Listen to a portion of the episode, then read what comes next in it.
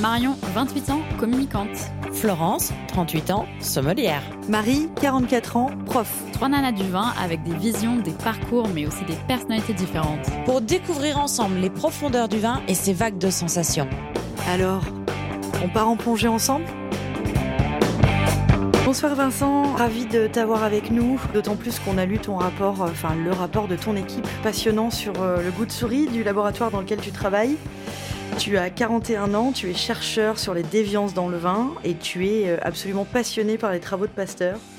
Aujourd'hui, on t'a invité en tant que geek sur la souris, cette fameuse souris. oui, oui, je, suis passionné par le vin en général, par tout ce qui est en lien avec les micro-organismes et les aspects fermentaires. Et effectivement, le, laboratoire euh, dans lequel je, travaille, le laboratoire Excel, euh, a pas mal travaillé sur le goût de souris pour essayer d'objectiver la problématique, puisqu'il euh, y avait peu de dosages qui étaient disponibles des composés soi-disant responsables de cette déviation. Donc, on, y a pas mal travaillé il y a 3-4 ans pour euh, mettre en place une méthode de dosage décomposée. Oui, parce que d'après ce qu'on a compris, c'est déjà rien qu'établir la méthode euh, n'était pas une chose aisée. Bah déjà, la référence goût de souris elle est assez ambiguë et euh, voilà, donc il y avait déjà ce, critère-là qui était un peu flou. Les quelques molécules décrites dans des travaux principalement menés par des équipes australiennes ben en fait, peu de laboratoires avaient les standards, les molécules pures, donc c'est difficile de se confronter aux effets réels de ces composés-là. Euh, et, on va être sur des teneurs qui sont très très faibles, de molécules très très réactives. Donc c'est vrai que le, dosage n'est pas très évident.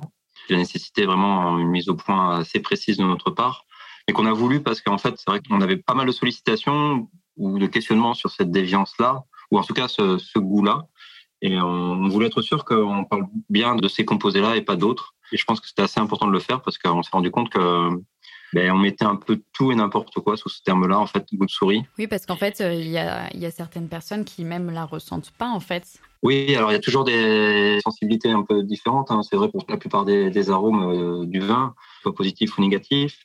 Après, ce qui est vrai, c'est que souvent, quand on attribue un terme comme goût de souris, ou, ben, en fait, tout le monde n'a pas le même référentiel. Euh, voilà, ça crée des, des petites confusions. Et puis, malheureusement, souvent sur ces thématiques-là, en fait, euh, dès que le vin est perçu un peu euh, sale. Surprenant au minimum, dès qu'il y a quelque chose qu'on ne comprend pas. Oui, exactement. Dès qu'il y a quelque chose qui un peu perturbe, notamment euh, les professionnels, les, les, œnologues ou des gens qui ont un discours assez carré ou rationnel de la dégustation, ben, on va y mettre un terme un peu générique comme goût de souris. Et puis après, c'est un peu le, serpent qui se mord la queue. En fait, on s'entretient sur un terme comme ça. Et, euh, mais du coup, ça permet pas, je trouve, d'objectiver totalement la situation et d'apporter des solutions euh, aux vignerons qui, qui, sont confrontés à ça. Donc nous, c'est ce qu'on avait voulu faire. Voilà, c'était, on voyait beaucoup d'articles, beaucoup de discours sur les goûts de souris, mais en fait, il n'y avait jamais de dosage. Donc ça nous embêtait, nous, en tant qu'analystes, de ne mhm. pas avoir des dosages euh, décomposés.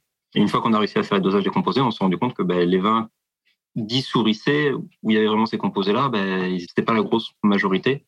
Il y en avait beaucoup d'autres qui étaient euh, effectivement euh, des choses un peu atypiques en dégustation et, c'était un peu un prétexte de les mettre dans, dans les classer dans la catégorie goût de souris. Histoire qu'on ait tous un petit peu le même vocabulaire et la même vision, ce goût de souris avait d'abord été euh, surnommé fumé gras et puis il y avait d'autres d'autres expressions comme ça qui étaient censées nous nous expliquer un petit peu mieux de quoi il s'agit? Oui. Mais c'est vrai qu'il y a un côté animal un petit peu dans cette euh, perception. Alors, fumée gras, nous, le descripteur qu'on utilise au laboratoire euh, avec les œnologues et puis les techniciens qui ont essayé de rendre un peu affûté à, ce défaut-là, on utilise euh, peau de saucisson. Mhm. voilà, on a un côté peau de saucisson en finale, en rétro, qui est, qui est assez prononcé. Après, en agroalimentaire, c'est des molécules qui sont très utilisées même à des fins qualitatives dans certaines denrées, notamment dans c'est un marqueur qualitatif du, du riz basmati.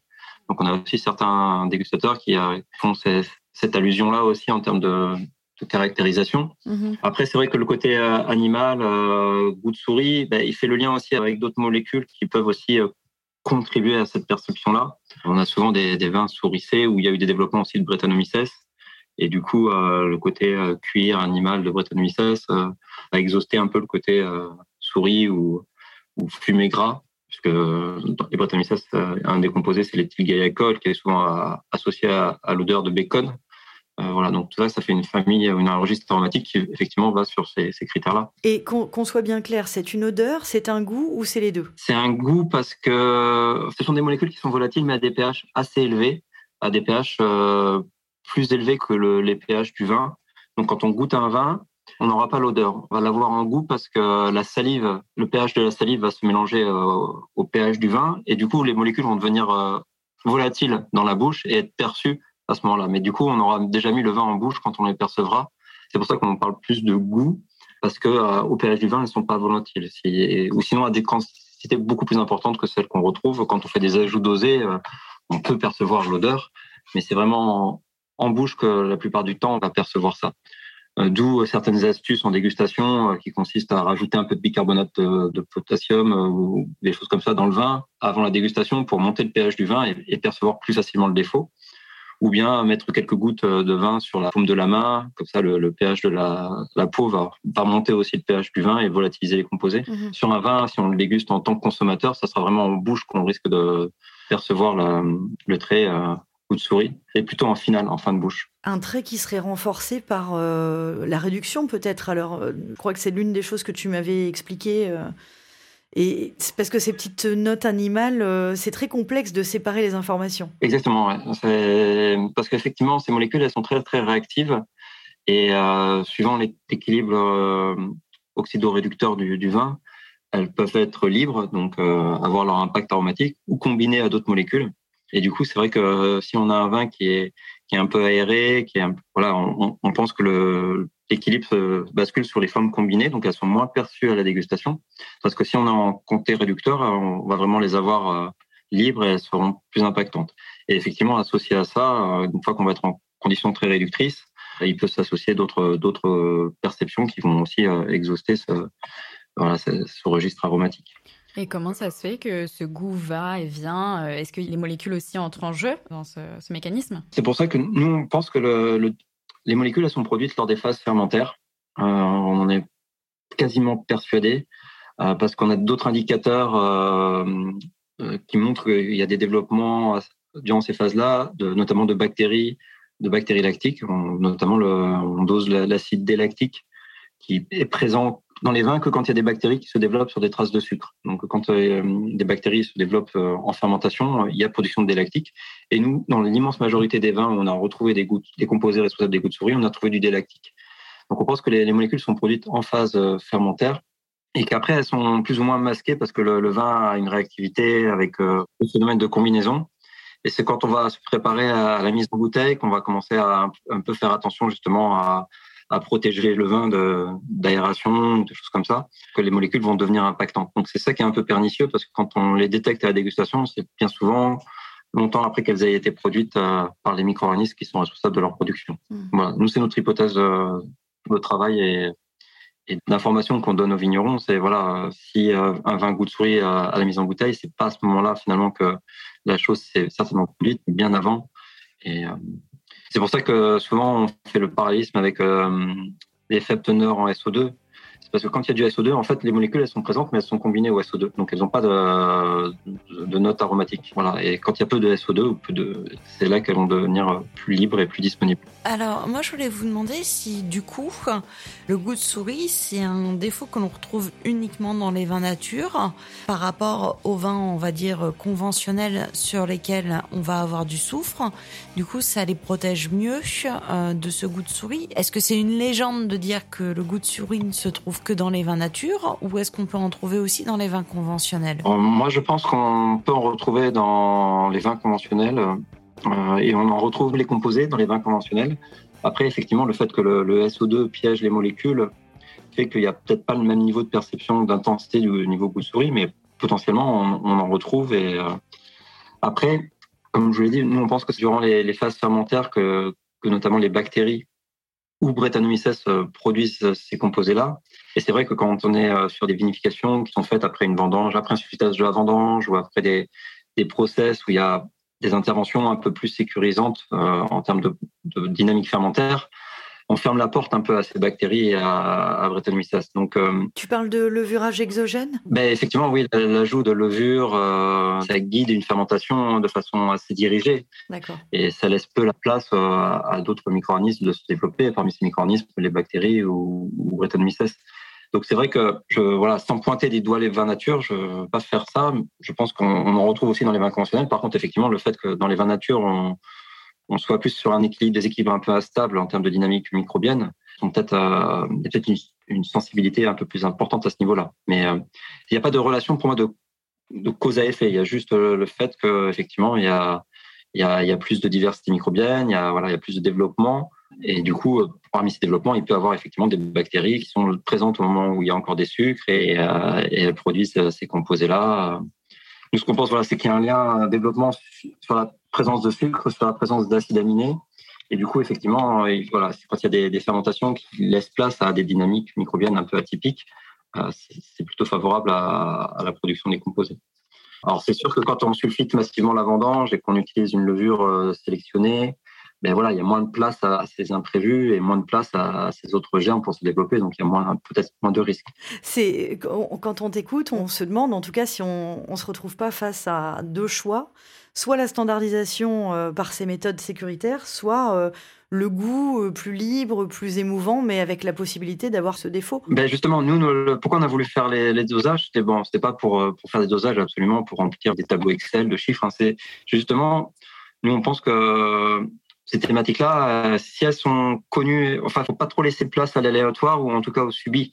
C'est-à-dire qu'on peut, nous, on voit des vignerons qui, euh, prennent la, décision de, de, vinifier sans SO2, sans levure euh, sélectionnée. Mais on veut leur donner la possibilité d'estimer les risques et de piloter ça, pas qu'ils soient face à des problèmes sans outils d'observation, d'analyse, c'est faire des photos. En fait, on est là nous, nous pour photographier les phénomènes et rendre les photos lisibles pour que le vigneron puisse choisir en, en voilà, c'est un peu l'objectif. Après, euh, la vinification, c'est un équilibre. En fait, on, on essaie de transformer un, du raisin en un produit un peu plus stable, un peu plus stable microbiologiquement. Euh, le vin, mais c'est pas la finalité microbiologique. Le vin, c'est euh, mhm. la finalité microbiologique, c'est le vinaigre ou c'est. Donc, on est toujours sur un équilibre instable en fait. Et le vigneron, qu'il soit nature ou conventionnel, il est sur cet équilibre. Voilà, mais c'est là que l'analyse est intéressante. L'analyse des goûts de souris, c'est une analyse qui est assez compliquée. Euh, par contre, euh, nous partons de cette hypothèse que c'est des bactéries qui se développaient sur des sucres. On a beaucoup euh, travaillé à juste observer au microscope les populations microbiennes lors des fermentations justement se dire, voilà, il n'y a, a, pas de bactéries, donc c'est bon, on ne prend pas de risque. Hop, on voit se déclencher des bactéries, qu'est-ce qu'on fait? Est-ce qu'on limite les phases d'aération? Est-ce qu'on fait attention à la température? Voilà. Avant d'arriver à l'ajout de SO2, il y a, aussi d'autres euh, de leviers qui euh, sont aussi dans cette philosophie vin nature. Donc on essaie de... Oui, parce que tu collabores, euh, vous collaborez principalement avec ton équipe avec des, des vignerons au naturel ou des vignerons en conventionnel? Oh, Nous, on a vraiment une clientèle qui est assez large. Alors c'est vrai que je pense que les vignerons vin nature, de par leur choix, sont plus sensibilisés à ces fragilités-là. Mhm. Des vignerons qui sont plus dans des process, voilà, vin australien et autres, où on a une recette, on les applique et sans faire de caricature, mais c'est un peu des fois comme ça. Donc ces vignerons-là, ils sont peut-être un peu moins sensibilisés aux subtilités, type goût de souris. Euh, donc effectivement, le questionnement goût de souris, on l'a plus avec des gens qui font des vins nature aujourd'hui. Mais encore une fois, je pense pas que ce soit une relation cause à effet. Je pense que eux sont, sont plus sensibilisés, mmh. savent que la porte n'est pas complètement fermée à, ces germes, bactéries, brettes euh, lors de leur process.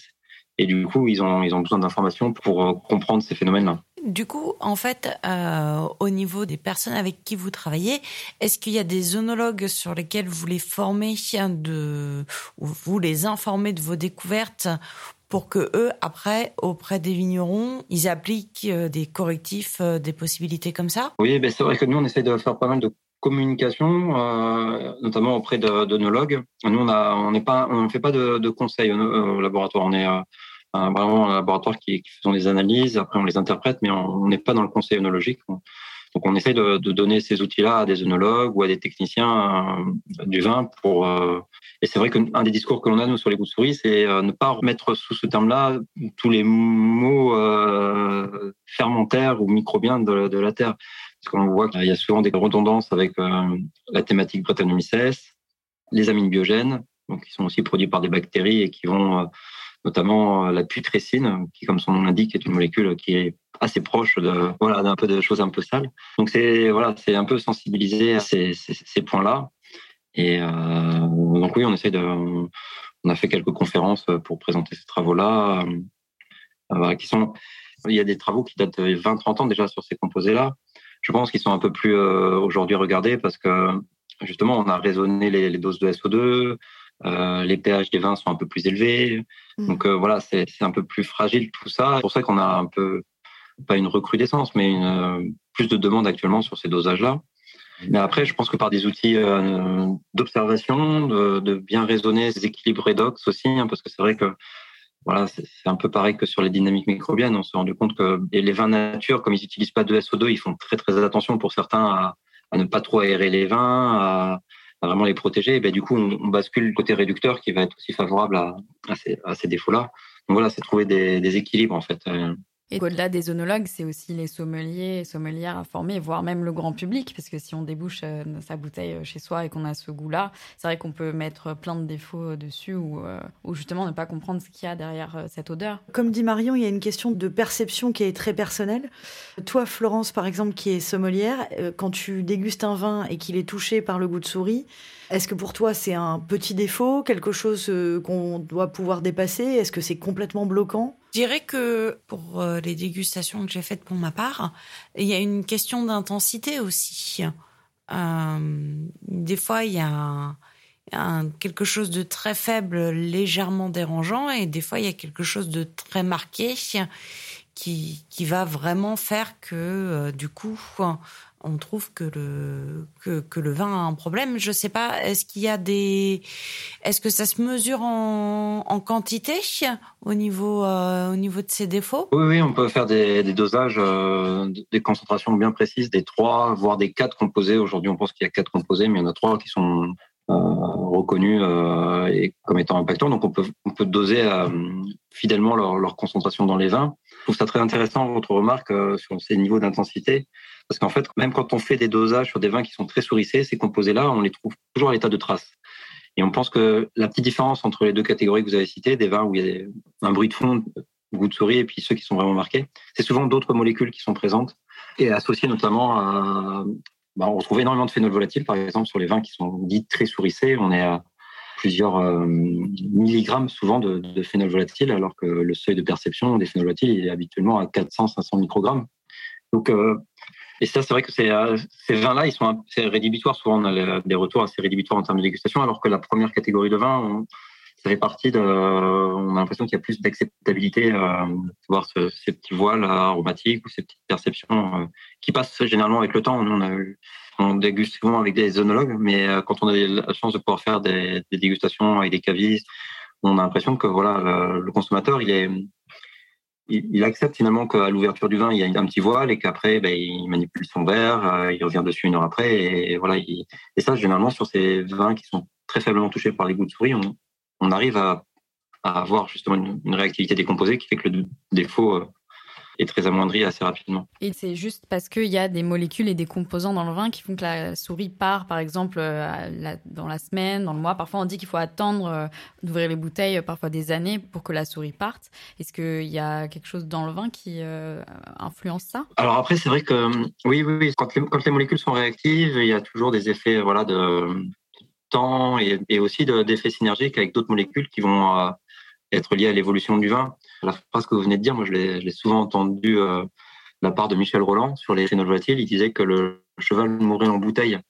Euh, donc les, vieux vins qui étaient mis en bouteille avec des teneurs importantes en phénol volatile, donc en, en brette, mais des dizaines d'années, quinzaine d'années, vingtaine d'années après conservation en bouteille, finalement la perception brette, elle était euh, un peu lissée, abaissée, parce que aussi étaient arrivées des notes tertiaires d'évolution et, du coup, il y, a, des synergies aromatiques qui vont faire que certainement ça abaisse aussi ces perceptions-là. Et au niveau donc euh, des gens avec qui vous travaillez, est-ce qu'il y en a qui disent eh bien euh, voilà, c'est un défaut, il y est, mais en fait finalement c'est pas grave parce que euh, c'est une caractéristique euh, du vin qu'on se retrouve à avoir et ça ne nous gêne pas, ça ne nous dérange pas. Ben, nous on a l'impression qu'effectivement en fonction des deux catégories, les vins un petit peu touchés ou très touchés, dans la catégorie vin un peu touché, on a souvent des vignerons qui nous disent j'ai voulu prendre des risques, j'ai joué un petit peu, j'ai un peu perdu, j'ai pas voulu mettre de SO2, on arrive à cet état-là. Ça aurait été mieux qu'il n'y ait pas ce trait-là, mais je l'assume et, euh, et je pense que les consommateurs entendent aussi ce discours-là et, et c'est des, des, goûts effectivement aussi qui sortent un peu des, standards, donc qui, ont certainement aussi un sens et voilà bien très respectable en tout cas et intéressant aussi d'avoir ces, visions-là. Après, l'idée c'est voilà si ça n'a pas été voulu et que ça a été subi, comment on peut le subir moins? Donc cette première catégorie de vin, elle, est, la deuxième catégorie où on est vraiment sur un mélange de beaucoup de défauts et, et des vins qui sont sales en fait où on n'a plus du tout de caractère de fruits, on n'a plus du tout de, sapidité en bouche parce que toutes ces molécules là vont aussi donner un trait métallique en final. Ben, là, je pense que les vignerons sont, sont souvent embêtés et soit font le deuil de leur cuvée, soit travaillent après en, assemblage ou des choses comme ça pour, euh, par phénomène de dilution, essayer de sauver un peu de, volume. Mais euh, la première catégorie de vin, oui, elle est acceptée, je pense. Et les consommateurs, je pense, sont assez ouverts à, ce genre de, choses-là aussi. les consommateurs peut-être euh, acceptent aussi le fait que dans la terminologie vin vivant, il y a cette notion de fluctuation, cette notion de, de subjectivité, de goût personnel, et puis, comme tu dis, d'acceptation, une part d'acceptation de la difficulté du métier euh, surnaturel de vigneron, c'est-à-dire emmener un, produit qui est destiné à devenir du vinaigre euh, vers un produit de dégustation qui est le vin. Tu parlais avec Marion de, la disparition de la souris sur plusieurs années lorsque le vin est en bouteille. Est-ce que tu penses que euh, certaines personnes qui je me citerai d'ailleurs, euh, certaines personnes qui sont persuadées que quand tu carafes un vin, euh, ça peut éventuellement disparaître quand tu as des traces de souris comme ça. Voire, il m'est arrivé d'ouvrir une bouteille euh, et qu'elle soit vraiment très très fortement impactée par la souris et je l'ai attendu trois jours. Je l'ai regoûté le lendemain, c'était très standardisant, donc on, on sentait pas le vin en fait, on sentait essentiellement la souris. Deuxième jour, c'était un petit peu mieux, mais franchement pas très intéressant. Et le troisième jour, le vin était tel que je l'avais connu chez le vigneron, et c'était absolument incroyable.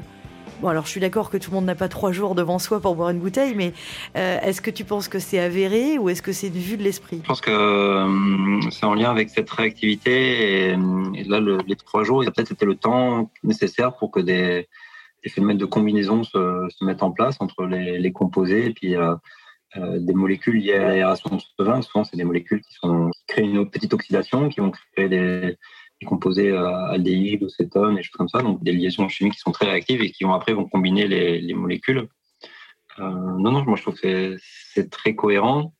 Et voilà, je pense que non, c'est assez cohérent. Et d'où D'où aussi un des leviers d'amélioration, c'est euh, travailler aussi les vins d'inature ou qui n'ont pas eu de souffle, donc qui ont été très protégés.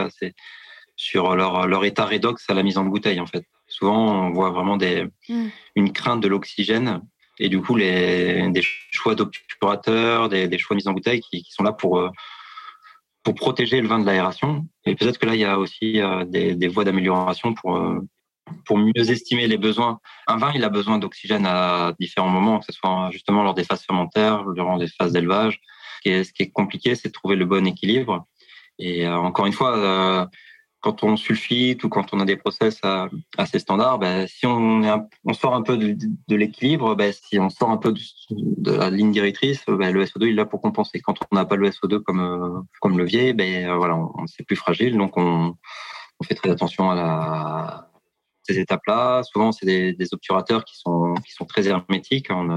Des taux de, de de souris qui sont assez notables sur des capsules à vis, sur des bouchons très hermétiques, sur des euh, l'usage de cire aussi qui est un peu revenu à la mode, mais qui est vraiment quelque chose qui va étanchéifier euh, les transferts de gaz euh, au travers de l'obturateur. Et ben, tout ça, à un moment, euh, il va falloir que le vin revoie un peu d'oxygène, respire un petit peu. Donc, euh, ces trois jours-là, ils étaient peut-être nécessaires à cette respiration. Mais... D'accord.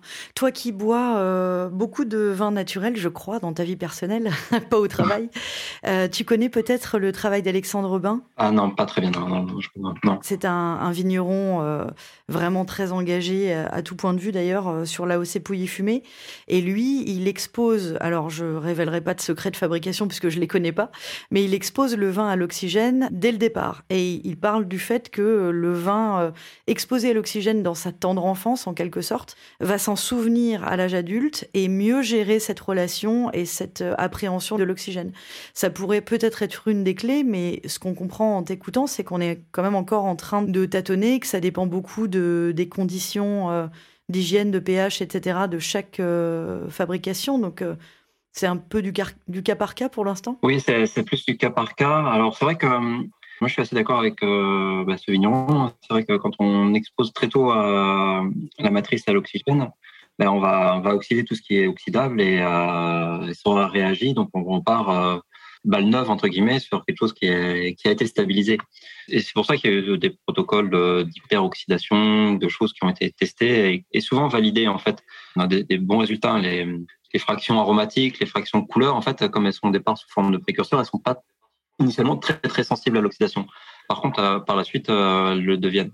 Donc on peut travailler comme ça.